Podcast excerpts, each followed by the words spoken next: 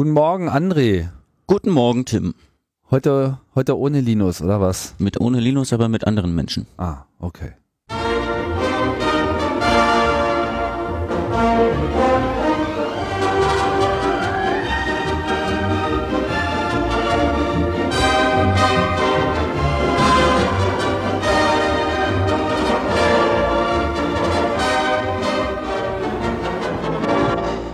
Und zwar Logbuch Netzpolitik 66. Die 66. Ausgabe, wie schon angedroht, mit ohne Linus. Linus ist in der Versenkung verschwunden. Im Schlamm. Im Schlamm. Irgendwo in der Diaspora im äh, tiefen Edgeland, da wo sich Bits und Bytes noch gute Nacht sagen. Wenn es überhaupt Edge gibt. Ja, oder Bits oder Bytes. Ja, das ist äh, das Drama. Aber dafür bist du ja da und äh, bringst hier die Themenlage auf Vordermann. Äh, wir hatten dich ja schon einige Male. Von daher sollte auch der geneigte Stammhörer nicht sonderlich überrascht sein. Aber wir haben noch äh, gleich noch äh, ein ganzes Paket von zusätzlichen äh, Gästen mitgebracht. Unter anderem begrüßen wir hier im Studio den Benjamin, Benjamin Bergemann. Hallo. Hi. Du bist hier sozusagen gleich die Verstärkung. Genau. Auch Netzpolitik.org. Genau, was muss man zu Benjamin sagen? Das machen wir dann später. Ja, können wir jetzt sagen. ja, ich bin Benjamin, ich schreibe für netzpolitik.org, ähm, vor allem über die EU-Datenschutzreform, über die wir auch gleich quatschen wollen. Ja, und sonst studiere ich hier in Berlin Politikwissenschaft. Genau. Okay. Also volle, volle Netzpolitik.org äh, Anschlagsvorbereitung. Genau. Gut.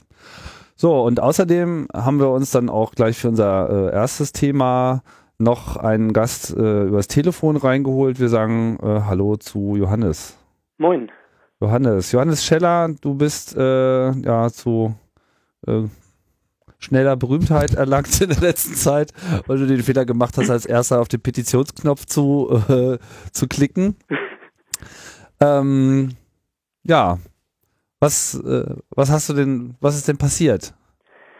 Ja, ich habe äh, die in der letzten Woche ganz gut durchgestartete Petition zur gesetzlichen Verankerung der Netzneutralität auf der Petitionsplattform vom Bundestag gestartet, dann ein bisschen Werbung dafür gemacht und bin jetzt gerade dabei, überrascht zu sein, wie gut das geklappt hat. Ja, die magische äh, 50.000 äh, Unterstützermarke ist bereits gerissen.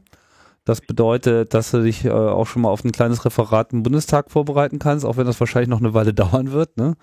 Ähm, überraschenderweise habe ich gestern die Info bekommen, dass sich die SPD dafür einsetzt, dass es noch im nächsten Monat passiert. Oh, aha, okay. Interessant. Ja. Kannst du vielleicht noch mal kurz so ein bisschen was zu dir sagen, was, was dich dazu gebracht hat, da dich überhaupt zu engagieren, was so dein Hintergrund ist? Ja, also zu mir, ich bin noch 19, Physikstudent in Tübingen und äh, bin seit ein paar Jahren an Netzpolitik interessiert ähm, und habe mich dabei immer für die Netzneutralität so am meisten interessiert, war für mich da so das wichtigste Thema und äh, jetzt nachdem ich gesehen habe, welchen Erfolg Malte Götz mit seiner Petition zur Drossel kommen hatte und ich dachte, hm, die Themen überschneiden sich ja doch schon ein bisschen.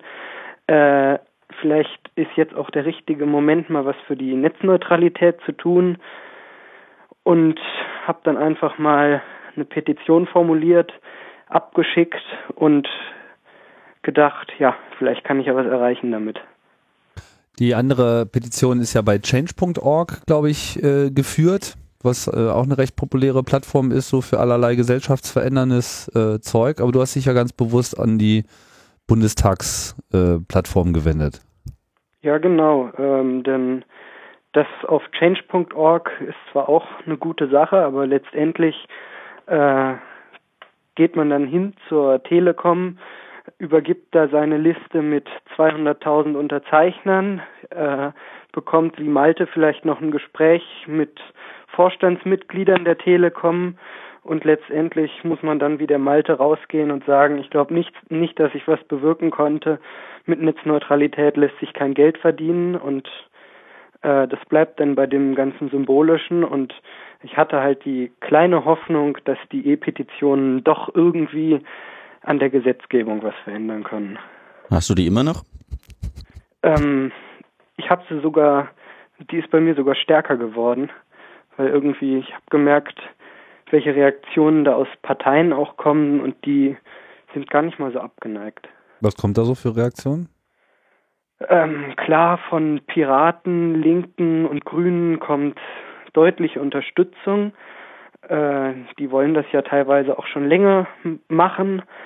Aber interessanterweise habe ich zum Beispiel von der netzpolitischen Gruppe innerhalb der CSU, also auf Twitter unter CSU-Net, äh, mitbekommen, dass auch die meine Petition verbreitet und haben mit dem Hinweis, sie unterstützen diese Petition. Und äh, da war ich dann doch etwas überrascht und sehe jetzt eigentlich ganz optimistisch da nach vorne, dass da vielleicht tatsächlich mal was draus werden könnte. Hm. Hm der Prozess ist ja so, wenn die 50.000 geschafft sind, kann sich der Petitionsausschuss, ich habe den mal als so ziemlich der unwichtigste Ausschuss im ganzen Bundestag bezeichnet, dann kann der sich entscheiden, dich einzuladen. Äh, mittlerweile mit der Aufmerksamkeit bei dem Thema ist das, glaube ich, nicht unwahrscheinlich, dass sie dich wirklich einladen. Äh, jetzt hast du tatsächlich schon Signale gehört, das könnte schon demnächst noch vor der Wahl passieren? Ja, genau. Mir hat gestern die SPD-Bundestagsfraktion geschrieben und ähm, die haben mir geschrieben, dass sie sich dafür einsetzen werden, dass die dass ich tatsächlich eingeladen werde zu einer öffentlichen Sitzung und dass die am einzigen noch verbleibenden Termin vor der Sommerpause stattfindet. Das wäre Ende Juni und ähm, die haben mich darum gebeten, dass ich doch die Obleute von den anderen Bundestagsfraktionen im Ausschuss mal anschreiben soll und denen allen sagen soll, hey, setzt euch auch mal dafür ein, dass ich im Juni noch vorbeikommen kann. Cool.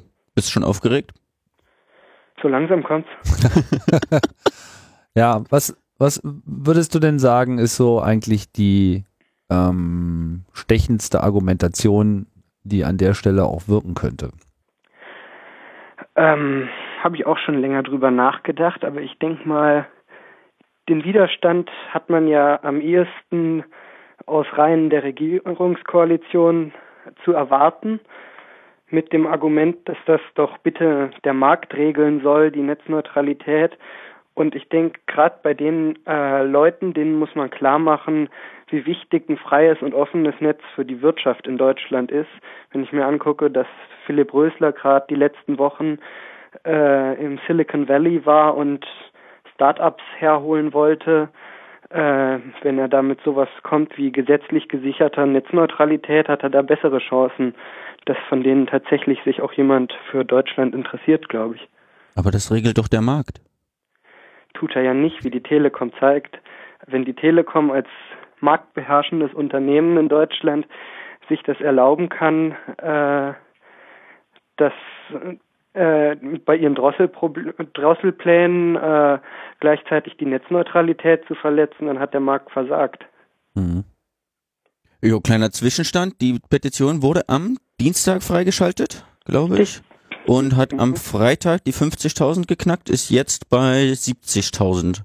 Und Oha. Äh, das geht auch noch das Mitzeichnen bis zum 18. Juni. Also das äh, ist gerade mal eine Woche alt und kann gerne weiter mitgezeichnet werden. Hm. Ja, das. genau. Ich freue mich da auch, wenn noch viele Leute mitmachen, denn je mehr jetzt dabei sind, desto deutlicher ist das Signal an die Politik. Also bei Zensursula hatten wir 134.000 Unterzeichner und das hat äh, Franziska damals im Bundestagsausschuss schön gesagt, das ist zweimal das Olympiastadion, für das ich hier gerade spreche. Das, das macht schon Eindruck, große Zahlen ja. äh, gegenüber Politikern damit zu argumentieren. Ja. Na gut, ich meine, man muss ihnen da nichts vormachen. Natürlich ist äh, der Wert der Petition vor allem erstmal eine mediale. Ne? Und dass sich Oppositionsparteien äh, im Vorwahlkampf äh, auf alles äh, stürzen, was in irgendeiner Form als Beschädigung der Regierung wahrgenommen werden kann, ist auch klar. Nicht, dass man dann immer sofort davon ausgehen könnte, dass sie das zum Mittelpunkt ihres Wahlkampfs, äh, geschweige denn eines möglichen Regierungsprogramms machen. Aber ich denke, solchen Illusionen gibst du dich jetzt auch nicht unbedingt hin. Ne? Nee, auf keinen Fall. Also äh, es ist auch kein Zufall, dass sich bisher bei mir nur die Oppositionsparteien mit Unterstützung gemeldet haben und die Regierung da eher abwartend ist. Na und CSU, äh, CNetz. Ja, Ja, tatsächlich. Äh, Hast du mal mit denen denn mal, ich meine, was für einen Kontakt gab es da? Die haben nur gesagt, äh, gab's auf, es gab auf Twitter kurz eine Konversation zwischen uns, aber mhm. äh, ich werde den Kontakt zu denen jetzt auch noch intensivieren, denn äh, ich habe vor, die da so ein bisschen auch drauf festzunageln, ja. auf deren Zusage. Ich meine, gut, wie, wie groß deren äh, äh, Macht im Parlament ist, hat sich ja bei den letzten Abstimmungen auch gezeigt. Da haben dann halt die zwei, drei Leute äh, dagegen gestimmt und dann äh, der Rest hat das irgendwie geflissentlich ignoriert, wenn es mal wieder um äh, netzpolitische Themen geht. Ja, Trotzdem denke ich, wäre das mal ganz interessant, ähm, mal deren Argumentation auch äh, zu hören, gerade im Hinblick auf den Wirtschaftsaspekt. stimmt, ja. Die sind ja alle für Netzneutralität. Die sagen das ja auch. Es muss unbedingt Netzneutralität geben. Nur die Ja. sagen, wir können nicht in den Markt eingreifen, der wird das schon regeln. Ja. Ist deren Sichtweise. Ich muss sagen, ich bin ganz, mir ist ein kleiner Stein vom Herzen gefallen, als die 50.000 geknackt wurde, äh, als die Zahlen, als ich die Zahlen gesehen habe. Denn Johannes, wir waren ja auch schon ziemlich am Anfang, am Dienstag quasi gleich in Kontakt. Äh, und wir waren noch ziemlich unter dem Eindruck der Leistungsschutzrecht-Petition, die ja wo mal grandios, äh, wo dann alle Netzinstitutionen äh, noch mit aufgesprungen sind in letzter Minute und trotzdem grandios gescheitert sind. Äh, hatte die dann auch einen Artikel von Metronaut geschickt, Petitionen sind für den Arsch. ähm, tatsächlich, ja, äh, kann das auch nach hinten losgehen, wenn es eben heißt, die ganze Netzcommunity unterstützt das jetzt und da sind trotzdem nur weniger äh, unter, äh, Unterzeichner als die Piratenpartei Mitglieder hat. Bin, bin froh, dass das jetzt doch geklappt hat, hätte ich nicht erwartet, äh, aber anscheinend geht das, Tel- äh, das Thema Drosselung und damit dann einher auch Netzneutralität äh, viele Leute was an und, be und bewegt sie. Finde ich gut. Ähm, du, du bist ja Student, ne, Johannes? Ja. Ähm, was studierst du? Physik in Tübingen. Und ähm, hast du so äh, in, in deinem Jahrgang, äh, so in deinem deiner Altersgruppe da so den Eindruck, dass das Thema äh, verfängt?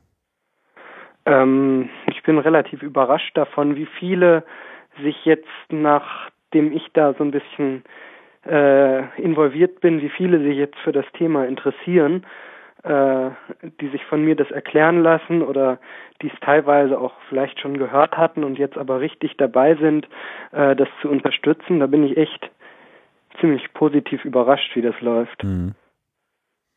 Welche Unterstützung kannst du denn noch gebrauchen? Ähm, ich kann Unterstützung aus der äh, Nicht-Internet-Presse gebrauchen. Also wir müssen es immer noch schaffen, das Thema weiter aus den Netzgemeinde rauszutragen. Und jeder Bericht in irgendeiner Zeitung, äh, im Radio, im Fernsehen oder sonst wo über das Thema hilft uns da ein kleines Stück, denke ich, dass nochmal jemand weiß, was Netzneutralität ist, der vorher damit nichts anfangen konnte. Denn es betrifft ja einfach nicht nur die Netzgemeinde, es betrifft ja jeden letztendlich. Das ist ja Gesellschaftspolitik und nicht nur Netzpolitik. Mhm. Ich glaube, genau dafür ist dann so eine Anhörung gut, wenn tatsächlich klassische Totholz- und TV-Medien äh, über ein Bundestagsthema berichten und damals hat das äh, Franziska echt super gemacht. Bei der Vorratsdatenspeicherung und bei ACTA hat das leider nicht ganz so gut funktioniert, aber ich glaube, bei diesem Thema haben wir eine sehr große Chance, äh, das in die klassischen Medien weiterhin zu bringen. Äh, Drosselcom ist ja schon da und bei, du merkst ja auch selber, die Anfragen der Medien nehmen zu, oder?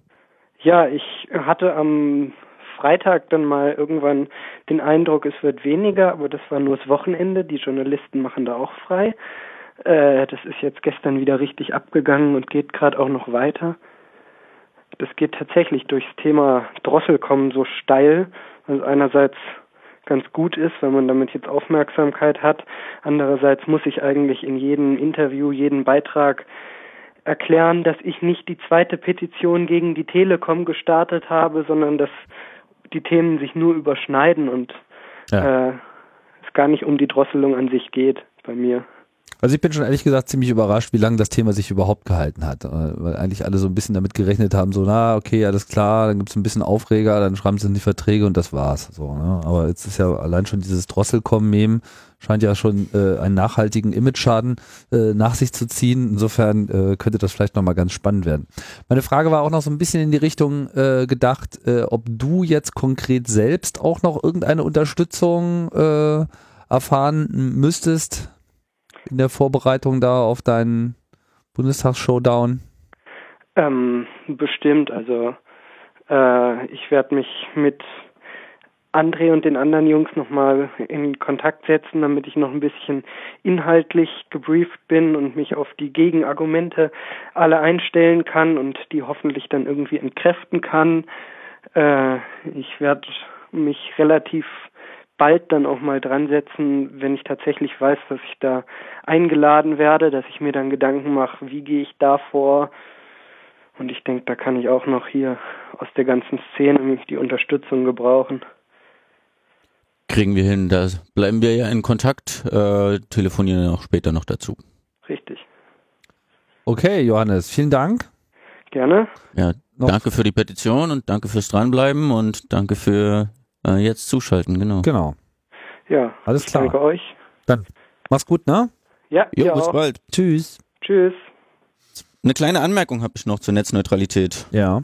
Ähm, nachdem die während der Republika die Verbraucherschutzzentrale NRW, die äh, Drosselcom hätte ich was gesagt, die Telekom äh, abgemahnt hat, dass sie das mit den Tarifen doch mal sein zu lassen hat, sonst werden sie verklagt. Mal gucken, was das bringt. Mhm. Haben jetzt in der, ich glaube, vorletzten Woche die Konferenz der Verbraucherschutzminister aller Bundesländer einstimmig beschlossen, auf ihre Konferenz eben eine gesetzliche Verankerung der Netzneutralität zu fordern. Hm. Anscheinend haben die das letztes Jahr schon mal getan. Ähm, das ist ein bisschen tricky, weil ich habe bisher offiziell nur die Pressemitteilungen und ich darf irgendwie die Protokolle da noch, daraus noch nicht zitieren, weil irgendwie die brauchen noch, das sind Beamte, die brauchen noch zwei, drei Wochen, ehe die das online gestellt haben oder so. Ja. Aber ich tue das jetzt einfach mal. Die Verbraucherschutzministerkonferenz weist insbesondere aufgrund der äh, von der Telekom angekündigten Tarifänderung auf die dringende Notwendigkeit hin, dass zum Schutz von Verbraucherinnen und Verbrauchern ein sachlich ungerechtfertigtes Verlangsamen, Benachteiligen oder Blockieren von Diensten im Internet untersagt werden muss. Und dazu fordern sie eine gesetzliche Verankerung, wenden sich insbesondere an das Bundesverbraucherschutzministerium von unserer guten Frau Eigner, die wahrscheinlich schon ihren Telekom-Vertrag gekündigt hat, äh, und fordern Ja, man fragt sich, ob überhaupt noch irgendwelche Verträge übrig bleiben bei Frau Eigner. Ne? Genau, das fand ich noch ein interessantes Tipp. Die haben das anscheinend letztes Jahr schon mal gemacht, aber dieses Jahr äh, wiederholt. Die Gruppen, die das fordern, mehren sich. Letzte Woche ging es auch so ein Paper von ARD und ZDF rum, dass die eine gesetzliche Verankerung der Netzneutralität fordern. Richtig. Das genau. hatten wir tatsächlich schon vor über einem Jahr auf echtesnetz.de stehen, weil so alt ist das Paper auch schon. Die Mhm. sind schon seit März, seit vor den ersten Leaks der Ankündigung der Telekom dabei, das zu updaten. Das ist aber so, weit ich weiß, noch nicht public. Das dürfte aber in nächster Zeit auch kommen. Mhm. Aber auch ARD und ZDF als Inhalteanbieter wie die Metaebene, wie Netzpolitik.org, Ja. äh, betrifft natürlich äh, Ja, das finde ich ganz interessant, dass so, so, ein- gewisses Verständnis auf einmal einzusetzen scheint, dass da jetzt wirklich eine aktive Benachteiligung beziehungsweise Bevorteiligung weniger gegen Geld äh, stattfindet und ähm, dass das eben auch wirklich relevante Dimensionen hat. Ne? Ja, haben wir sonst noch was zu dem Thema beizutragen gerade? Ach, da gibt's so viel, das wird uns aber noch eine Weile erhalten bleiben. Insofern. Gut, dann schreiten wir doch mal äh, voran und nehmen hier so einen anderen Dauerbrenner äh, in Augenschein. Die EU-Datenschutzverordnung, der immerwährende äh, Kampf gegen die äh, Änderungen auf EU-Ebene rund um den Datenschutz, von dem wir hier schon viel gehört haben. Benjamin, dein Thema ist das auch so ein bisschen, ne? Genau, ich äh, blog dazu auf netzpolitik.org. Und was ist so der Stand der Dinge? Äh, ja, läuft scheiße. also, um es mal so zu sagen, im Januar hattet ihr ja die Kürsten da Ja. oder zugeschaltet von EDRI. Ja. Und da waren wir gerade in der Phase, hat der Berichterstatter Jan-Philipp Albrecht gerade seinen Bericht vorgestellt und dann ging es eigentlich erst in diese ganzen Ausschussabstimmungen, Und in den Ausschussabstimmungen hat sich ja dann erst gezeigt, wie dort Lobbyistenanträge eingebracht wurden ins Parlament. Ja. Und da ist es ja erst losgegangen, was Kiki also damals angedeutet hat im Podcast. Wow, hier kommt bald eine Lobbywelle. Das ist dann auch wirklich mit einer Vehemenz passiert und da hatten wir auch ja ganz kurz auch Medienaufmerksamkeit da, weil diese Lobby-Plug-Geschichte, da wurde das ja ganz gut thematisiert eine Weile. Jetzt mhm. haben wir das Problem immer noch. Wir sind in einer heißen Phase der Datenschutzreform. Wir sind kurz vor der Abstimmung des sogenannten federführenden Ausschusses im Parlament, der die Meinung des Europäischen Parlaments zur Datenschutzreform festlegt. Nur die Aufmerksamkeit ist weg. Warum ist sie weg? Ja. Hat sich ich weiß warum. Weil es so abstrakt ist. Am Januar hat Kiki von 1500 Änderungsanträgen berichtet und das ist ein mega Stapel Papier. Jetzt sind es 4000. Also das Thema wird nicht Was? weniger komplex, sondern oh äh, noch komplexer. Jetzt sind wirklich die harten Detailfragen an den einzelnen Amendments. Wie werden bestimmte äh, Sachen definiert? Das sind das sind teilweise äh, ja ein bisschen juristische ja, und dann sehr detaillierte Fragen, über die sich da gerade ziemlich gefetzt wird, sowohl im Parlament als auch äh, im Rat. Ja, beziehungsweise es ist, glaube ich, auch so, dass wir es hier nicht mit einer klaren Ja- oder Nein-Entscheidung zu tun haben. Es ist nicht wie bei ACTA, wo wir sagen, boah, wir sind irgendwie gegen dieses scheiß ACTA, sondern es gibt dort einzelne Punkte in der Verordnung, die sind gut. Es gibt einzelne pa äh, Punkte, die sind schlecht. Und jetzt müssen wir uns entscheiden, welche Punkte finden wir gut, welche finden wir schlecht, welche Akteure stehen auf unserer Seite, welche Akteure stehen gegen uns, also mhm. gegen die Netzgemeinde TM oder so. Ja. Gibt es denn da überhaupt Einigkeit darüber, wie man sozusagen zu den einzelnen Eingaben steht? Äh, ich glaube schon.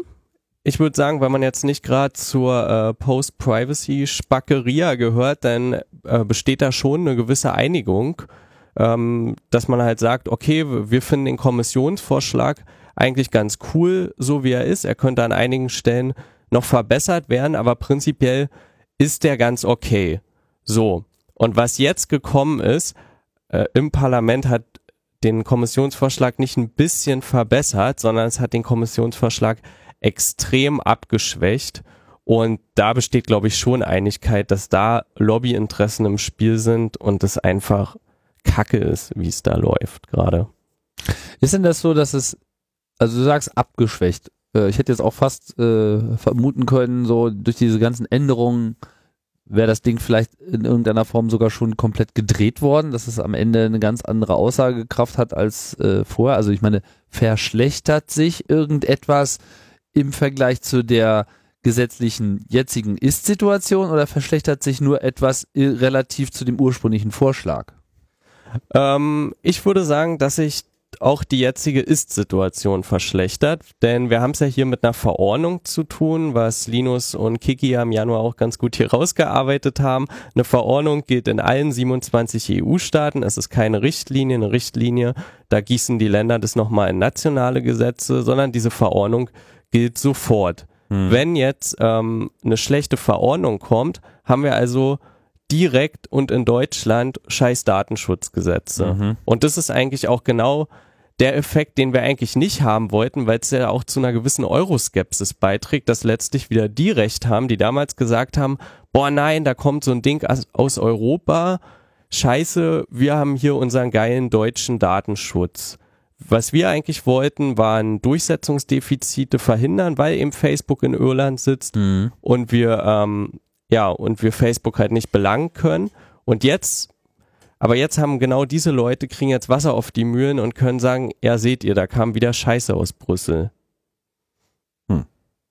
Klingt ja ein bisschen deprimierend jetzt. Es klingt ein bisschen deprimierend, aber ja, ich würde, ich würde eben äh, nicht der Sache aufsitzen, dass es so ultra komplex ist, sondern wir haben auf netzpolitik.org bei der digitalen Gesellschaft versucht, konsequent dieses Thema ein bisschen herunterzubrechen, zu sagen, okay, hier sind die wichtigsten zehn Punkte, hier sind die wichtigsten, inzwischen sind wir sogar bei fünf Punkten. Es gibt einen neuen Bericht von Bürgerrechtsorganisationen, der bricht es auf fünf Punkte herunter. Und wenn man sich das mal anschaut, dann kann man, glaube ich, da auch ganz gut am Stammtisch drüber debattieren.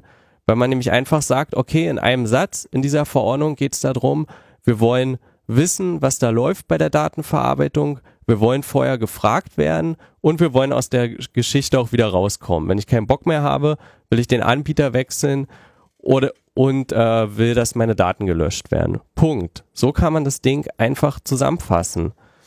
Und wenn jetzt natürlich an allen Ecken rumgesägt wird, dann kann man, dann kann man sich ja immer diese Vorschläge angucken. Und dann finde ich es schon relativ offensichtlich, wenn da steht, ähm, ja, ich soll eben nicht vorher gefragt werden, wenn es sich um pseudonymisierte Daten handelt, was auch immer das sein soll.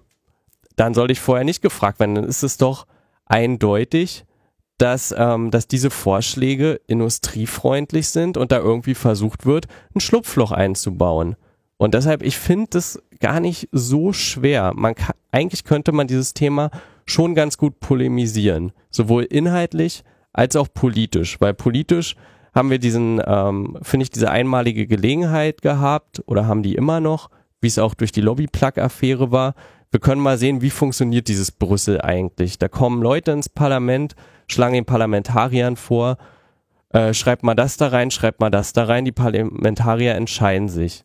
So, wir hatten jetzt ähm, Entscheidungen, die sehr industrielastig waren, was ja auch kein Wunder ist, wenn da irgendwie 10.000 Datenschutz unfreundliche Leute im Parlament rumrennen gegen drei datenschutzfreundliche Advocacy Manager.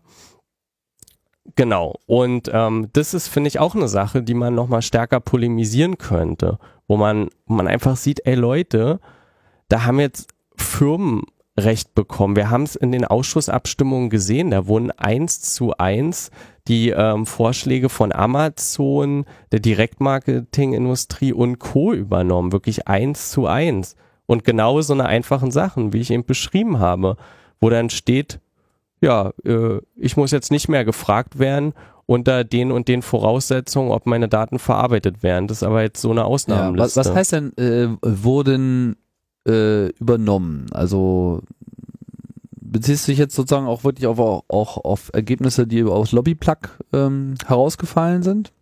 Erstmal, das fände ich mal sowieso mal ganz interessant, ob das Tool als solches jetzt auch Wirkungen gezeigt hat. Du nickst, ja, ja, hat es. André? Muss laut nicken, Podcast.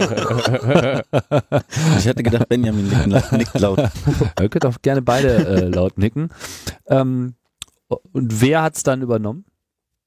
Also ich meine, wer hat es, also wir reden ja jetzt noch nicht von einer finalen Entscheidung, sondern wir reden ja davon, dass einzelne Fraktionen es übernehmen für ihre An Änderungsanträge etc. Genau. Ich glaube, ähm, ich habe jetzt schon viel Quatsch, ich glaube, wir systematisieren die Sache jetzt nochmal. Also, seit Kiki im Januar hier war, hatten wir Ausschussabstimmungen im Parlament. Diese Ausschüsse haben ihre Meinung gegeben. Das, also ähm, es wird halt gesagt, eigentlich ist für Datenschutz ist der Innenausschuss zuständig, aber es ist ja auch ein Verbraucherthema, es ist ja auch ein Rechtsthema und so weiter. Deshalb müssen auch diese Ausschüsse wenigstens angehört werden und ihre Meinung sagen. Mhm. Und genau diesen Prozess hatten wir jetzt und da fiel, und das fiel genau in diese Lobby-Plug-Phase. In diesen meinungsgebenden Ausschüssen wurden halt genau diese industriefreundlichen Anträge auf den Tisch gebracht und es wurde auch ähm, für die abgestimmt, weil die wurden von konservativen Abgeordneten eingebracht und ähm, die konservativen Abgeordneten zusammen mit den Liberalen haben im Europäischen Parlament eine Mehrheit, natürlich auch in den Ausschüssen. Und so wurden die wirklich eins zu eins übernommen. Und das hat Lobbyplug ganz eindeutig gezeigt. Das heißt, auch von mehreren Ausschüssen sind jetzt schon diverse Vorschläge als Empfehlung ans Parlament gegangen. Genau. Aber wer bestimmt jetzt letztlich über den eigentlichen äh, abzustimmenden Entwurf der ganzen Richtlinie? Das macht der federführende Innenausschuss. Mhm. Ähm, genau, der orientiert sich natürlich an dem, was die Ausschüsse schon vorher gesagt haben, muss das als Meinung akzeptieren, ist aber jetzt nicht in einer alternativslosen Zwangslage, sondern kann, kann natürlich auch sein eigenes Ding machen. De facto ist es aber so, dass er sich daran ein bisschen orientieren muss und in den Ausschüssen sitzen ja auch zum Teil dieselben Abgeordneten. Eigentlich haben wir dasselbe Spiel jetzt nochmal, mhm. nur dass jetzt wirklich das Finale ansteht und dieser federführende Innenausschuss bestimmt eben über die Position des Parlaments. Da gibt's nicht nochmal eine großartige Parlamentsabstimmung drüber, sondern die machen das Ding fertig. Und das Komplizierte daran ist, wir können jetzt eben nicht bis zum Ausschuss Abstimmungstermin warten. Der Abstimmungstermin im Ausschuss soll jetzt irgendwie noch vor der Sommerpause sein, aber so lange können wir nicht warten, denn diese Änderungsanträge inklusive der Meinungen aus den anderen Ausschüssen liegen auf dem Tisch. Und da das Parlament nicht über 4500 Anträge abstimmen will, beziehungsweise der Ausschuss, ähm, machen die im Moment Kompromissverhandlungen. Da sagen die halt, okay, wir haben jetzt meinetwegen zum Konstrukt der Einwilligung, haben wir hier sechs Vorschläge, die sagen eigentlich alle dasselbe. Also es bricht sich dann immer so runter eigentlich so auf zwei Positionen, eine eher bürgerrechtsfreundliche und eine eher bürgerrechtsunfreundliche. Man kann schon so sagen, SPD, Grüne versus liberale Konservative. So kann man das im Moment eigentlich ganz gut runterbrechen. Mhm. Und dann handeln die das schon mal vorher aus, dass aus diesen 4500 Änderungsanträgen vielleicht wieder so, was weiß ich, 1000 oder so wären. Aber sind da jetzt sozusagen nur die Mitglieder des Innenausschusses der jeweiligen Parteien aktiv oder ist das wirklich so Fraktionsarbeit, die da in irgendeiner Form mit ins Spiel kommt? Da sind die Mitglieder des Innenausschusses natürlich aktiv, vor allem die sogenannten Berichterstatter, also der Berichterstatter und die Schattenberichterstatter verhandeln das untereinander. Das sind sozusagen die Gesandten ihrer Fraktion. Da sitzen dann zwei Konservative, dann natürlich der grüne Berichterstatter Jan Albrecht, ähm, Berichterstatter Schattenberichterstatter? Genau. Die, Was das sind das die, ein geiler Begriff. Das die Fraktions, äh, ab, ja, die Fraktionsdelegierten. Genau, das sind die sozusagen die, Fraktion. Hm. die Gesandten ihrer Fraktion. Es ist ziemlich, es ist ziemlich kompliziert, ja. Aber im Prinzip sitzen die jetzt gerade im Hinterzimmerchen und machen genau diese Kompromisse. Wenn also der Innenausschuss zur Abstimmung geht, stehen diese Kompromisse und damit das Gesetz eigentlich schon fest. Die wissen vorher, okay, da konnten wir einen Kompromiss erzielen, okay, da konnten wir keinen Kompromiss erzielen, da wird schief gehen.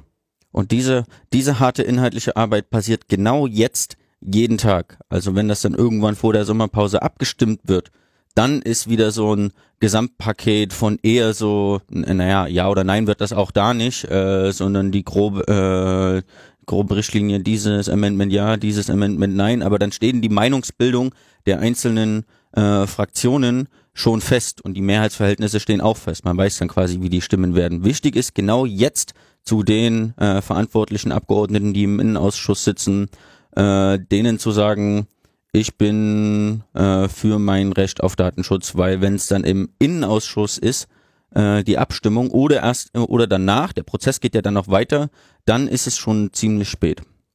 Genau. Dazu haben wir jetzt, Benjamin und ich waren vor zwei Wochen in Brüssel. Äh, mhm. Dazu gibt's ja auch äh, einige Kampagnenarbeit von äh, EDRI, DigiGas und verwandten Gruppen äh, zum einen gibt's da die Seite nakedcitizens.eu, eine Gemeinschaftskampagne von ja acht oder so, also mehr als fünf europäischen Organisationen, äh, auf der man unter anderem schicke Postkarten mit nackten Menschen äh, beschriften kann. Die ah, haben, ist schon sehr bunt hier. Ja, die haben mhm. wir tatsächlich vor zwei Wochen schon äh, EU-Abgeordneten in die Hand gedrückt also und ihren Mitarbeiterinnen. sind die ja. und äh, ja, das macht, macht teilweise Eindruck, äh, anders als äh, so eine E-Mail.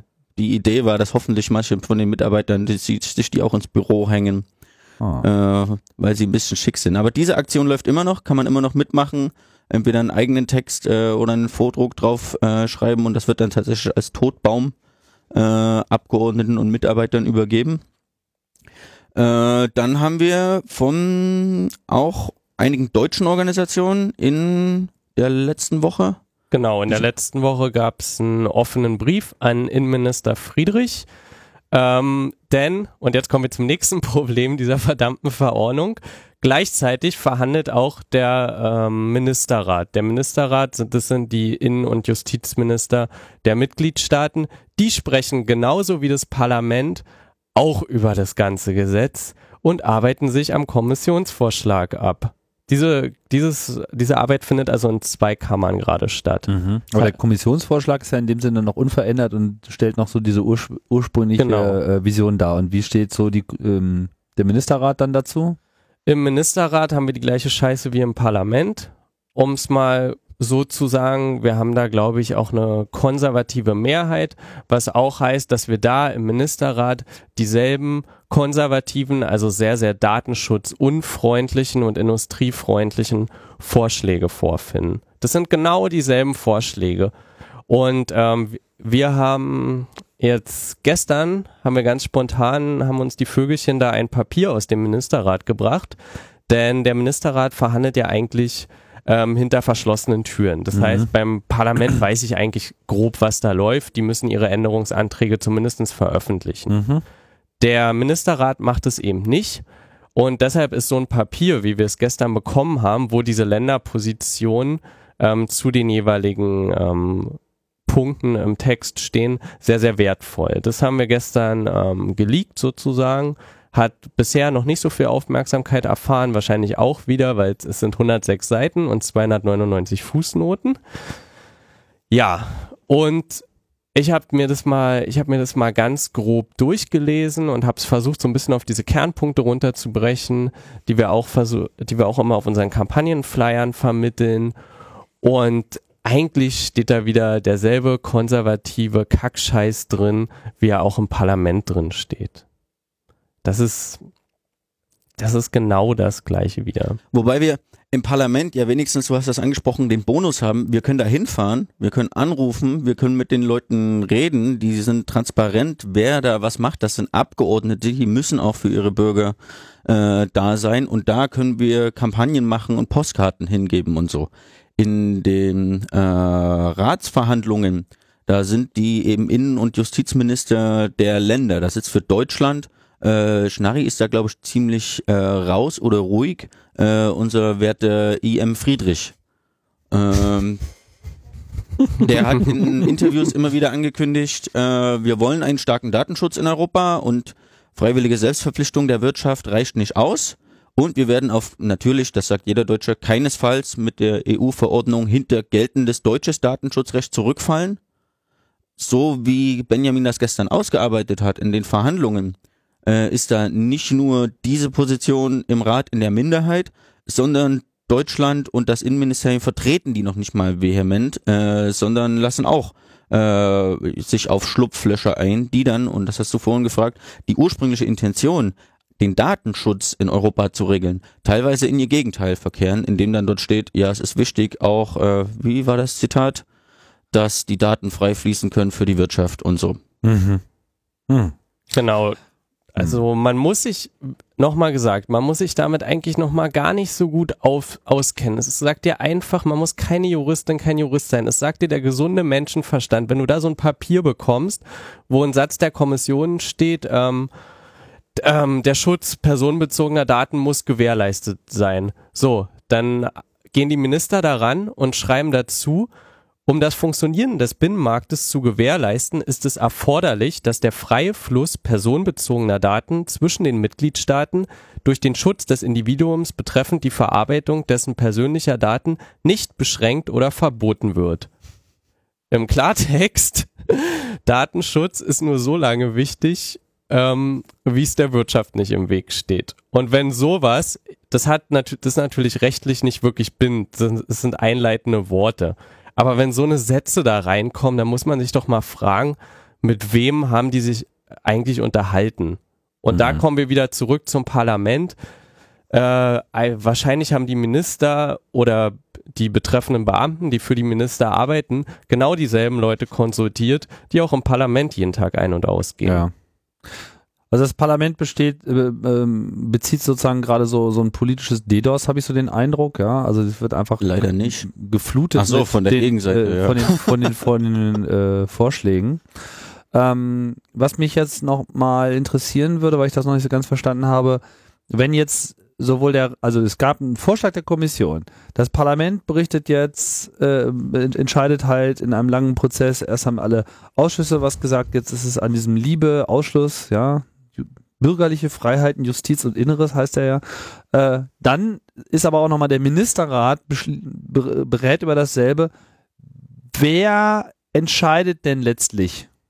Also was ist die letztlich äh, entscheidende Versammlung, die jetzt wirklich über den ganzen Komplex das finale Wort spricht?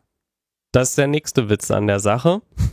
Die Entscheidung fällt mal wieder hinter verschlossenen Türen. Und zwar treffen sich nämlich alle drei Institutionen, also die Kommission, das Parlament und der Ministerrat, treffen sich wieder, schicken Delegierte und verhandeln über Kompromisse. Nach, nachdem Parlament und Rat ihre Position festgelegt haben. Die Kommission hat ja schon äh, Genau. einen eigenen Entwurf. Das heißt, die Kommission wird dann vermutlich da so ein bisschen in der Meinungsminderheit sein. Je nachdem, wie die Position vom Parlament und Rat, die ja, Ja. derzeit noch in Beratung ist, ausfällt. Genau, es Okay. könnte sein, dass dann im Endeffekt die Kommission für einen relativ äh, starken Datenschutz eintritt Mhm. und der äh, Berichterstatter des Parlaments, auch wenn es der grüne Jan-Philipp Albrecht ist, vom Parlament nur das Mandat hat, äh, den in einigen Punkten zu verschlimmbessern und der Rat äh, eine komplett grauenhafte Version will. Das ist die Gefahr, genau. Und deshalb ist halt unser Argument, dass wir gucken müssen, dass wir halt aufs Parlament ein bisschen einwirken, weil beim Ministerrat, okay, wir haben jetzt den offenen Brief an Friedrich, ich will ihn auch nicht runterspielen, aber da ist es relativ schwer, die zu beeinflussen. Bei den Abgeordneten da haben wir auch Erfahrung mitgemacht, siehe ACTA, Erfolgsstory, Mhm. ähm, ist es schon ein bisschen einfacher. Mhm. Und das auch nochmal gesagt, es macht schon einen Eindruck, wenn da E-Mails kommen. Ich war selber, ich war selber im Parlament Praktikant und wenn du da sitzt und jeden Tag 50 E-Mails zu irgendeinem Thema kommen, dann müssen sich nämlich genau die Praktikanten und Mitarbeiter mit diesen E-Mails beschäftigen, weil die natürlich beantwortet werden. Außer natürlich irgendwelche unfreundlichen Anonymous-Dinger. Aber inhaltliche E-Mails werden da schon beantwortet. Dann fangen nämlich die Praktikanten an, in den anderen Büros zu fragen, habt ihr die E-Mail auch bekommen? Ja. Äh, was antworten wir da drauf? Boah, keine Ahnung von dem Thema. Scheint aber irgendwie wichtig zu sein. Ach, für unsere Fraktion ist der oder die zuständig. Fragen wir mal die. So, dann bekommen die so eine Standardantwort von den Zuständigen in der Fraktion. Die müssen die raussenden. Aber was wir erreicht haben, ist, oft, dass auf den Fluren des Parlaments darüber gequatscht wird. Das Ja. haben wir einfach erreicht. Und dass sich die äh, Leute, dass sich die Fraktionen so weiter darüber einen Kopf machen müssen. Und dann fangen nicht nur die Abgeordneten, die dafür zuständig sind, sondern auch die anderen Abgeordneten und ihre Mitarbeiter an, nachzudenken, wow, das scheint irgendwie wichtig zu sein. Und wenn die mir drohen, dass die mich nicht mehr wählen, weil ich gerade ihren Datenschutz da absäge, dann sollten wir uns vielleicht darum nochmal kümmern. Und dann sollte das vielleicht nicht ähm, dieser eine Abgeordnete alleine machen oder ich sollte mal zumindest mit dem reden, was da gerade läuft. Was wäre denn dann deine konkrete Handlungsempfehlung jetzt Die, an die kon Hörer? konkrete Handlungsempfehlung ist ähm, E-Mails und Postkarten schreiben auf der Seite nakedcitizens.eu. Pornokarten. Pornokarten, Pornokarten für die schreiben, Freiheit. beziehungsweise beziehungsweise E-Mails an die Abgeordneten schreiben. Das kann man, glaube ich, auch über die digitale Gesellschaftsseite machen. Genau. Man kann auch anrufen im Parlament. Und der einfachste Weg, ähm, was einfach mit Copy-Paste funktioniert, ist, glaube ich, ähm, ein bisschen Informationen darüber verbreiten. Wir haben immer noch eine total geringe Awareness in Deutschland über dieses wichtige Thema. Und da ähm, hat der, das kommt, ist ein bisschen nicht so ganz klar, wer es gemacht hat. Ich glaube, es kam aus der Ecke von Max Schrems, diesem Europe versus Facebook Student. Der hat ein ganz schönes Kampagnenvideo gemacht, ähm, was diese Datenschutzreform wirklich so in zwei, drei Minuten runterbricht, sowohl die inhaltlichen Schwerpunkte als auch diesen ganzen politischen Prozess, über den wir gerade eben sehr viel gesprochen haben. Ja. Und wenn man das seinen Freunden einfach mal in die Timeline packt, dann, ja, dann hat es, glaube ich, auch schon einen Einfluss. Dann haben wir denselben Effekt wie im Parlament. Wir spammen unsere Freunde ein bisschen und irgendwann fangen die dann an zu überlegen, wow, das muss ja wirklich irgendwie wichtig sein. Ja. Das werden wir dann mal verlinken, das Video. Ich glaube, ich kenne das noch nicht. Ist schon, ist schon im WordPress. Okay. Da muss ich mich nicht groß sorgen. Ja. Das Thema wird uns noch ein Stück begleiten, aber gerade, also just in diesem Moment, in diesen Tagen, äh, laufen, laufen halt die zentralen Entscheidungen für die Parlamentsposition. Mhm. Auch die Ratsposition, aber da haben wir es schwieriger einzubinden. Und deswegen wollten wir nochmal, weil wir merken, dass Sascha Lobos Mutter es leider noch nicht auf dem Schirm hat. ähm, dieses Thema auch hier nochmal ansprechen. Benjamin bloggt da sehr viel darüber, aber das ist Text, das ist Netzpolitik.org, das lesen wir Nerds. Äh, diese Verordnung regelt den Datenschutz der kompletten EU für die Zukunft. Äh, das wird wichtiger als das Bundesdatenschutz. Das äh, wird in vielen Punkten das Bundesdatenschutzgesetz ersetzen. Hm. Das wird extrem wichtig. Und jetzt fallen die Entscheidungen dazu. Ist übrigens auch zwei äh, geteilt. Das eine ist, äh, also es sind zwei Sachen, die da passieren. Das eine, das eine ist die Verordnung für Unternehmen und Behörden. Gleichzeitig gibt es aber auch noch eine Richtlinie für den Polizei- und Justizbereich. Die hat bisher noch nicht wirklich so viel Aufmerksamkeit erfahren wie die Verordnung. Aber um uns selber in den Arsch zu treten, kündige ich jetzt einfach mal an, dass die DigiGuest da äh, demnächst TM äh, auch eine inhaltliche äh, Ausarbeitung dazu macht. Die liegt eigentlich schon seit Wochen, wenn nicht sogar Monaten in der Pipeline. Aber da auch genau jetzt, das wird unmittelbar parallel zur Verordnung behandelt, dort auch die Weichen gestellt werden, Mhm. äh, wollen wir auch darauf noch ein kleines bisschen Aufmerksamkeit lenken. Die EU regelt gerade den Datenschutz aller 27 Mitgliedstaaten für die Zukunft. Und Nicht wir können nur so auf einer Business-Ebene, Nee. sondern eben auch was Behördentransaktionen betrifft. Und wir können aber nächstes Jahr nicht so tun wie, äh, wo kommt denn das auf einmal her? Wir sind dagegen, weil Ja. dann ist zu spät. So ein bisschen wie Bestandsdatenauskunft, die auch so aus Genau. dem Schatten herauskam. Fast. Aus der Schattenberichterstattung. ja. Ja, um vielleicht nochmal einen Vergleich dazu machen. Also wir haben ja im Moment so unwahrscheinliche Big Data Euphorie. Überall an allen Ecken hören wir, boah, wir können irgendwas mit Daten machen, das ist nützlich, das ist gut. Finden wir auch. Nur gleichzeitig muss man sich halt gucken, wer sind diese Akteure, die diese Euphorie verbreiten. Und ich habe so ein bisschen das Gefühl, wir sind gerade an so einer Stelle, ähm, wie in den 80er, 90er Jahren, wo wir die Fin Finanzmärkte unwahrscheinlich liberalisiert haben. Das ist uns irgendwann auf den Ko äh, auf die Füße gefallen, weil damals war eine Euphorie, wow, wir können damit großartige Sachen machen, wir können aus wenig Geld mehr Geld machen. Und so ähnlich finde ich, ist es jetzt auch. Ähm, überall steht, Daten sind das Öl des 21. Jahrhunderts.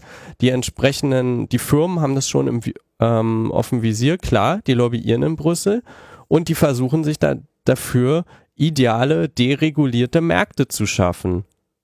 Und wie gesagt, ähm, im 21. Jahrhundert sind uns dann die Banken auf die Füße gefallen und vielleicht werden uns dann später mal die Daten auf die Füße fallen, wenn wir jetzt unsere Datenmärkte, ein schreckliches Wort, reguli äh, deregulieren. Jetzt musst du die Kommentare lesen, Welche? die dann zu dem Blogpost äh, eintrudeln werden. Zu unserem. Ja. Ja. Klar, mache ich auch. Habe ich auch keine Angst vor. Nee, ich meinte Benjamin. Ach so, zur Netzpolitik. Ja, mach mal. Naja gut, ich meine, dass es da äh, auch verschiedene Meinungen gibt, das ist ja äh, kein, äh, kein Geheimnis. Nicht unbedingt jeder trägt jetzt, sagen wir mal, so die klassische äh, Datenschutzargumentation und da muss auch sicherlich abgewägt ähm, werden. Ne? Also ich finde das ja auch, sagen wir mal, vollkommen nachvollziehbar, dass wenn man jetzt in so einer politischen Entscheidungsposition ist, dass man, gerade wenn man auch noch unter Dauerfeuer der Wirtschaft steht, dass man sich da sehr wohl auch darüber Gedanken machen muss und das jetzt nicht einfach auch nur die Losung sein kann, naja, nichts mehr an niemanden, never, äh, überall, ja, weil das wird auch gar nicht funktionieren. Das ist, glaube ich, auch überhaupt nicht, äh, also nicht nur politisch nicht durchsetzbar, sondern einfach auch technisch nicht, nicht durchsetzbar. Und ähm, von daher, weil es eben auch so ein sperriges Thema ist, ähm, pff, gehen die wahrscheinlich auch ganz schön unter in dieser ganzen Thematik.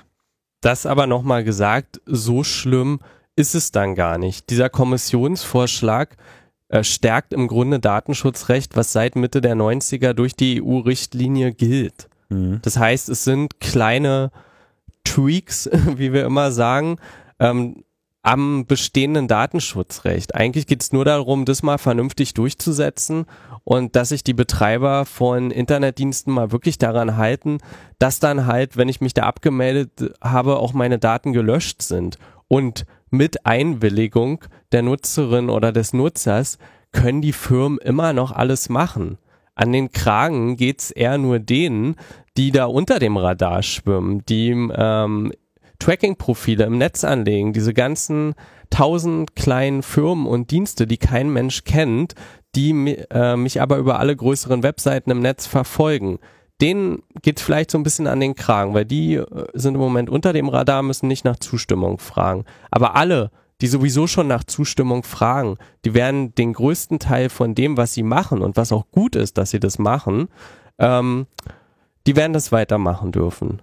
Es sind kleine Tweaks, das ist ganz klassische Verbraucherpolitik. Da sollte man sich auch nicht in die Ecke drängen lassen und sagen, boah, das ist jetzt das super Aluhut-Thema. Nein, ist es nicht. Google, Facebook und GMX Freemail werden weiter existieren. Da bin ich ja beruhigt. und ich dachte schon, es ist vorbei mit der Suche. Ja, wollen wir jetzt hier mal den, äh, den Themenhahn da an der Stelle ein bisschen drosseln? Anspielung. Und äh, ja, dann können wir ja nochmal hier so auf ein paar abschließende Kurzmeldungen äh, marschieren, wenn ich das richtig sehe. Ne? Ja, lass uns ein paar kurze Meldungen machen. Äh, nachdem wir jetzt schon ziemlich harten Stoff haben, ich, ich schieb trotzdem noch ein hartes Thema ein. Einfach nur, weil es auch wichtig ist. Äh, Benjamin schreibt immer zur Datenschutzverordnung, nicht ACTA, aber genauso wichtig. Wir haben tatsächlich auch ein neues ACTA. Ach, schon äh, wieder. Ja. Das, also zwei, aber nur eins, was uns unmittelbar betrifft. Äh, TAFTA. Ah, haben sie sich wieder ein neues, genau, neues Kürzel ausgedacht. Das transatlantische Freihandelsabkommen.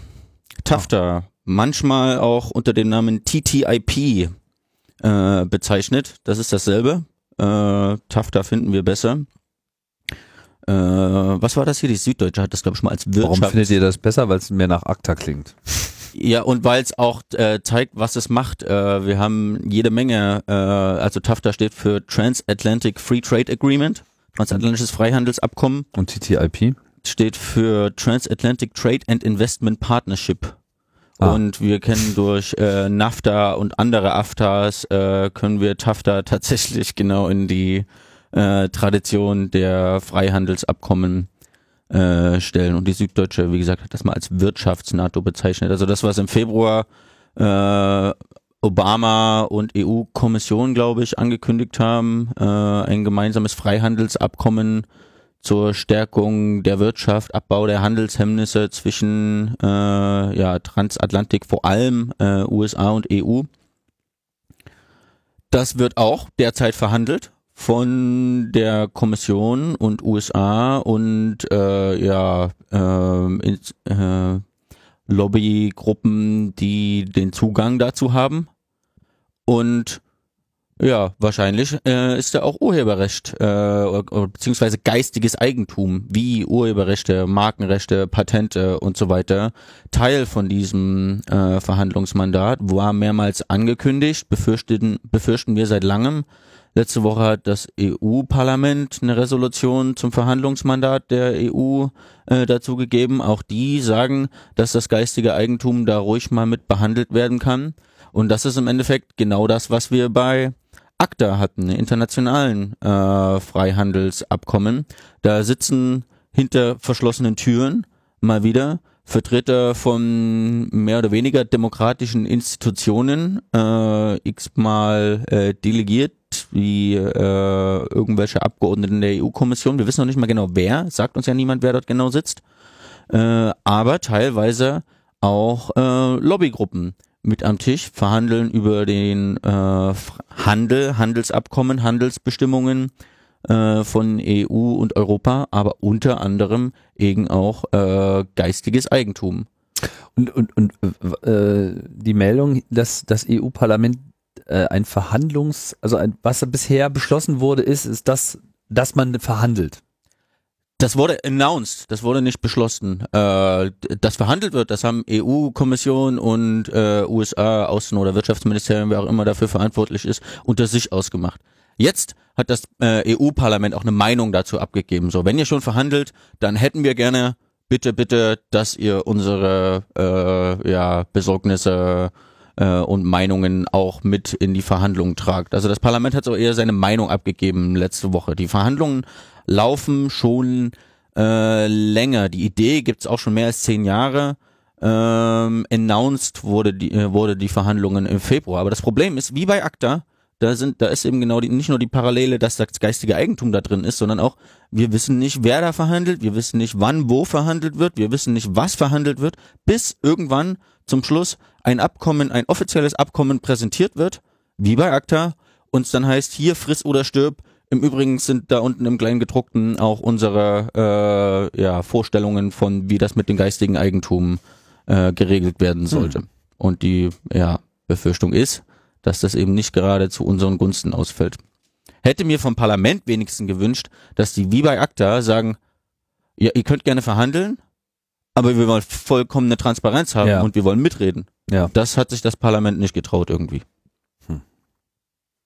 Auf jeden Fall, wir wissen noch nicht, was da drin steht. Ist ja geheim. Aber wir sollten das auf dem Schirm haben. Äh, und äh, Markus und ähnliche Leute haben schon öfters mal in Presse, in Mikrofone gesagt, also geistiges Eigentum sollte da ausgeklammert werden. Aber was heißt denn das, das Parlament hat sich nicht getraut? Welcher Teil des Parlaments hat sich denn da nicht getraut? Ist das jetzt auch wieder hier so diese klassische äh, nee, konservativ-liberal gegen linke Sozialistengruppen oder ist das eher so eine nationale Splittung?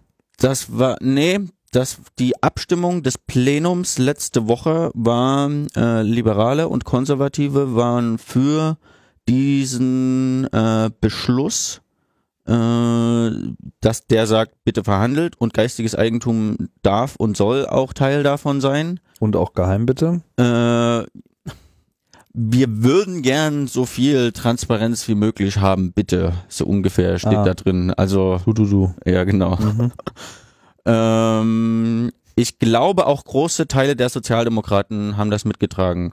Die meisten der Linken und der Grünen waren dagegen, wenn mhm. auch nicht alle. Die hatten auch teilweise eigene äh, Vorschläge, äh, die dann aber nicht angenommen worden sind.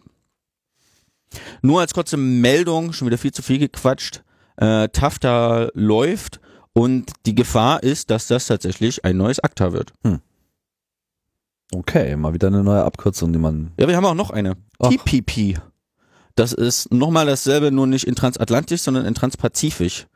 Äh, das läuft tatsächlich schon eine ganze ah. Weile zwischen äh, Nordamerika, Südamerika und einigen Pazifikstaaten. Äh, da wir genug damit zu tun haben, alle Bundesländer, Deutschland und Europa zu beobachten, äh, haben wir das so ein bisschen der IFF und anderen Organisationen äh, überlassen. Poste ich gleich mit in das WordPress.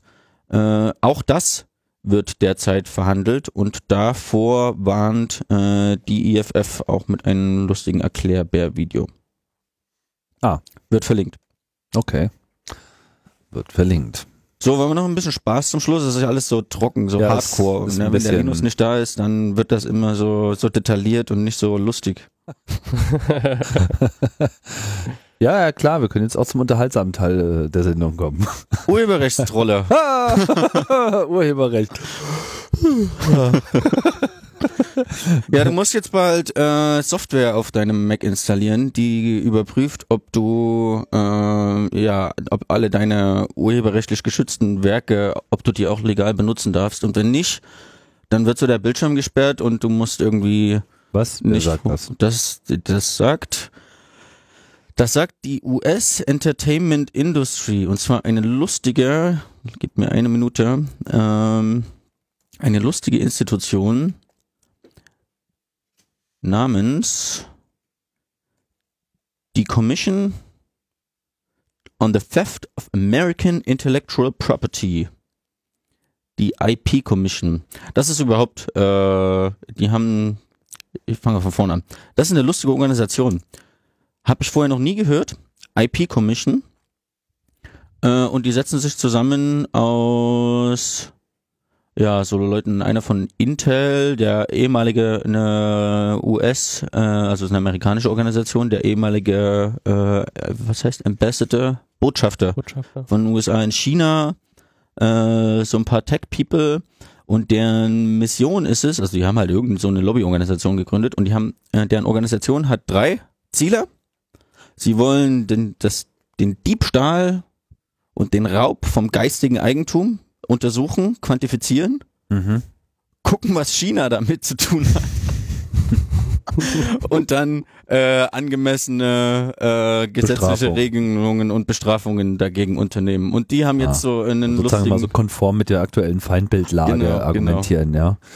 Mhm. die haben so einen 80-seitigen Report geschrieben, der sagt, das ist alles noch viel schlimmer, als wir das vorgestellt haben und die Chinesen sind überall und die klauen unser geistiges Eigentum, das Öl des 21. Jahrhunderts. Und deswegen müssen wir jetzt auch das tun dürfen, was die Chinesen auch alle die ganze Zeit machen, Genau, nämlich böses genau. Spyware und Malware überall installieren, damit wir überhaupt noch eine Chance haben, unsere Copyright-Geschichten durchzusetzen. Genau, sie hätten gerne so einen lustigen Hm. Vorschlag von Software, die auf äh, Nach dem Motto, äh, interessiert uns nicht, dass Sony da vor ein paar Jahren äh, ordentlich hat für einstecken müssen, dass sie irgendwie eben so äh, einen Trojaner mit auf den Rechner geschoben haben. Wir hätten das jetzt gerne einfach mal legalisiert. Ja, genau, die schreiben auch dazu. So, also ich weiß nicht, ob das Wort Sony fällt, aber sie stellen sich direkt in diese Tradition und diese paar Leute, von denen auch manche tatsächlich juristische Erfahrung haben, schreiben, ja, so eine Software, ähm, das ginge gerade noch so legal unter amerikanischem Recht. Und deswegen äh, hätten wir das gern.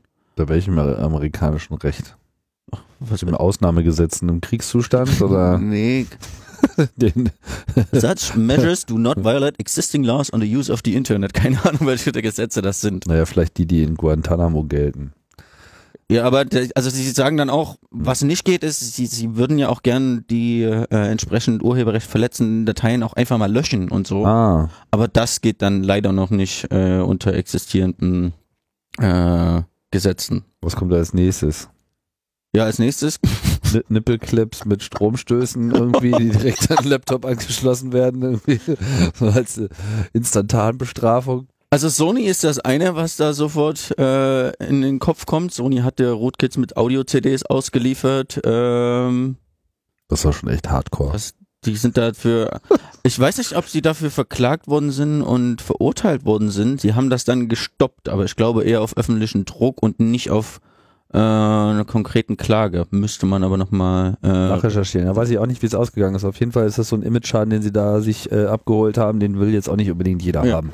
Ja, aber in anderen Bereichen ist es doch ganz normal. Also ich, war- ich glaube, ihr seid einfach nur nicht in dieser Filterbubble, aber bei diesen ganzen Computerspielen läuft es doch de facto so. Ich hatte irgendwie neulich den äh, kleinen Bruder von meiner Freundin zu Gast und habe irgendwie im Mediamarkt, habe mir irgendwie so ein altes FIFA geklärt und wollte es auf den Computer von meiner Freundin installieren. Seit langem mal wieder an einem Windows-Computer gesessen und dann ähm, merkte ich erstmal, um dieses Spiel zu spielen, muss man halt auch noch so eine Begleitsoftware installieren, sowas ähnliches wie Steam, nur halt äh, für EA-Games. Das heißt bei denen irgendwie ein bisschen anders. Also Steam ist diese Online-Shopping Genau, für genau. Games-Environment. Genau. Also halt um FIFA zu starten, dieses Fußballspiel, musst du diesen Extra-Client installieren. Und dieser Extra-Client, das sagt er dir auch relativ ähm, gut, du wirst also gut informiert, machst einen Explicit Consent, dass, ähm, dass, der, der, dass der auf deinem Rechner guckt, ob du nicht ähm,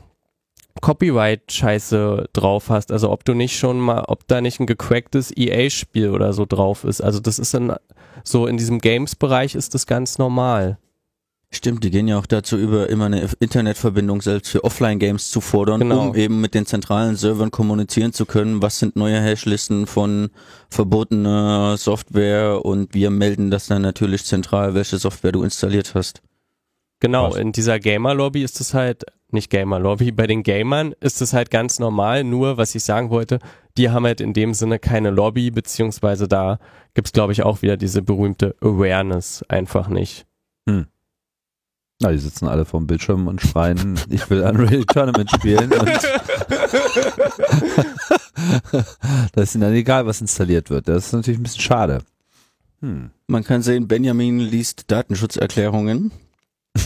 Aber ich glaube, die lustige IP-Commission, Hast du noch andere Hobbys?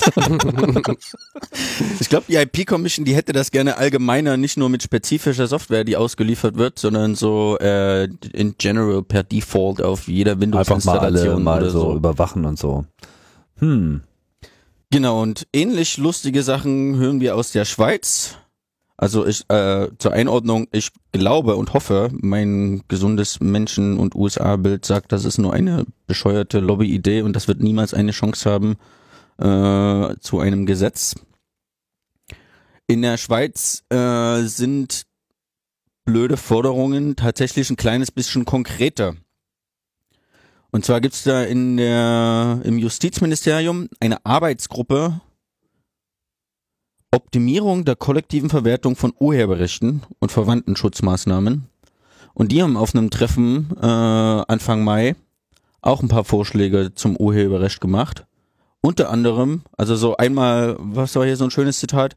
Einmal die ganzen schlechten, das Schlimmste aus Frankreich, den USA und Deutschland kombiniert.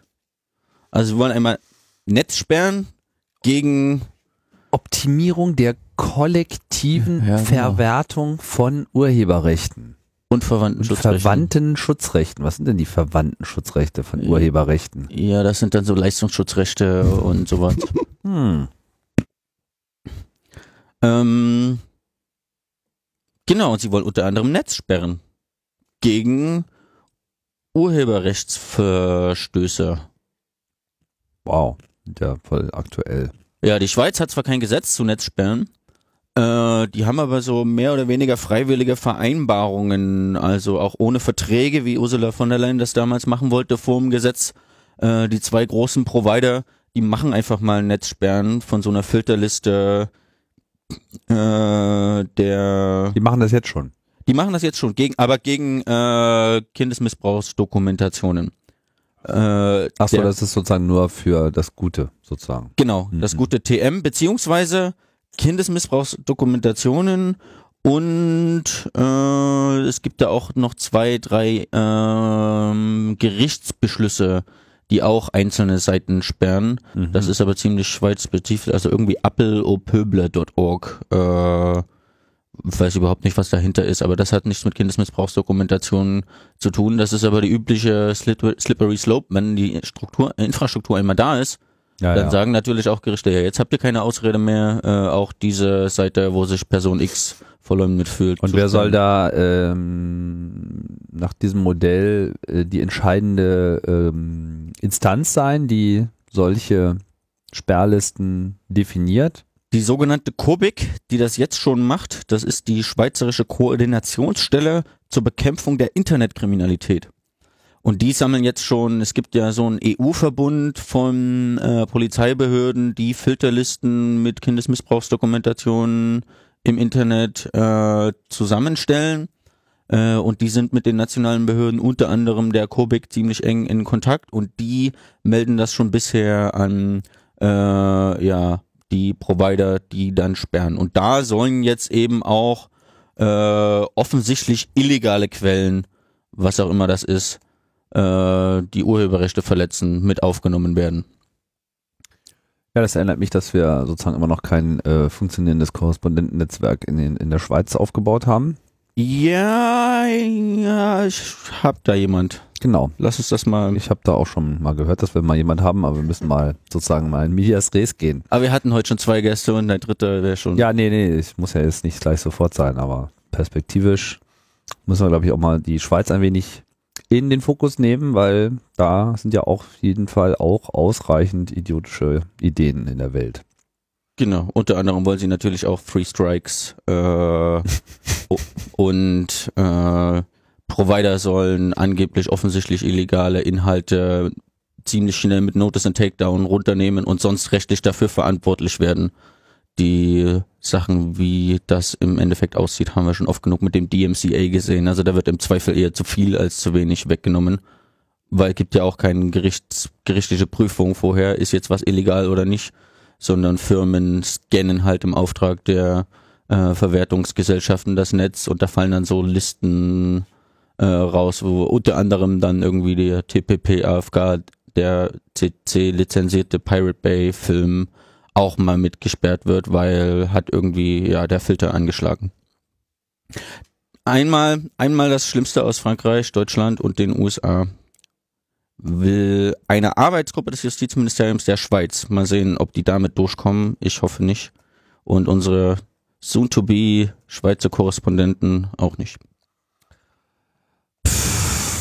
Meine Herren, ey, das ist irgendwie, äh, ich würde mich nicht wundern, wenn sie morgen nochmal äh, eine Initiative für die emergente Verhinderung von Internet äh, Li Libertät äh, losbringen. Evil. Wo sozusagen einfach mal alles alles drin ist, was wir irgendwie schon jemals in solchen Gesetzen eingerührt haben, so von irgendwie Malware, Spyware-Installation. Das ist doch Clean IT. Ja, Hausarrest irgendwie auf Knopfdruck und so weiter, dass einfach zu Hause sofort die Gitter runterfallen, wenn irgendwie auch nur das falsche, der falsche Link angeklickt wurde. Ist noch einiges zu, zu leisten. Tja, und was bleibt? Was steht an? Was ist äh, der Ausblick? Ihr seid viel in Europa äh, unterwegs. Führt euch der Weg demnächst dann mal wieder nach Brüssel oder ähm, Hm, ich glaube, eher das so war eher, Ausflüge? das war ist eher so ein seltener Ausflug, weil das ja auch immer so ein Finanzierungsproblem ist. Und für dieses Barcamp von EDRI gab es dann mal Mittel, aber die Regel ist das nicht. Und zum Beispiel, ich glaube, ähm, diesen Fördertopf, den die angezapft haben für die Datenschutzreform, der ist jetzt, glaube ich, auch alle. Also ein akutes Unterfinanzierungsproblem. Wie immer, Brüssel ist, Brüssel ist wichtig, da kommt halt viel her, was dann hier, wo es dann hier heißt, öh, wo kommt das denn auf einmal her? Und jetzt können wir aber eigentlich gar nichts mehr dran ändern. Ja. Wie läuft denn das eigentlich hier mit dem äh, Spendentopf für Netzpolitik.org? Die Spendenkampagne von Netzpolitik hat von den angepeilten 50.000, die das Projekt im, jedes Jahr, quasi auch im aktuellen Jahr Verlust macht, jetzt 26.000 Euro per Crowdfunding eingenommen. Das ist die Hälfte und das ist quasi, quasi haben wir vom laufenden Jahr 2013 bis zum Juni äh, so weit finanziert, sozusagen. dass wir äh, eine schwarze Null haben. Mhm. Wir freuen uns jetzt, wenn möglichst viel äh, von Spenden auch auf äh, Daueraufträge überführt werden. Vor allem direkt auf Konto geht aber auch PayPal und Flatter und das ganze Zeug, aber Direktkonto hat irgendwie die wenigsten Gebühren, die, die ja, ist am einfachsten ähm, zu handeln. Und am datenschutzfreundlichsten. Genau, weil die Bank kriegt das ohnehin mit, ob man es über nochmal über PayPal oder Flatter piped oder nicht. Also sind jetzt nach sechs Wochen nicht die, die erhofften 50.000 drin, äh, die Hälfte. Vielen Dank an alle Spenderinnen und Spender und wir würden uns freuen, wenn ja, wenn einige Leute, die da drauf Bock haben, die das Projekt Netzpolitik.org mögen, äh, sich auch überlegen, eventuell einen kleinen Dauerauftrag, ob das jetzt ein oder zehn Euro ist, äh, einzurichten. Genau, oder so eine kleine Flatter-Subscription. Das weiß ja auch nicht jeder. Einfach zweimal draufklicken und so und dann kann man dann einfach jeden Monat seinen Autoklick ausführen lassen. Ah, cool. Gut, dann äh, haben wir es, wa? Super. Ja, Benjamin, vielen Dank. klar. Danke auch nochmal hier an Johannes, den wir schon äh, rausgeschmissen haben. Und ja, danke André hier. Nächste Woche geht's dann weiter hoffentlich mit Dinos, wenn er aus der Diaspora wieder äh, zurückkehrt. Ja, Vielleicht bleibt er auch da, wer weiß. kein Problem. Erstmal habe ich endlich Thomas wieder überholt. Wir haben ja hier so ein kleines Battle am Laufen, wer das Gast bei euch ist. Und dann fahren wir jetzt alle zusammen raus zu Linus in den Schlamm, oder? Okay, alles klar. Raus in den Schlamm. So, wir sagen Tschüss. Bis Ciao. bald. Ciao, ciao.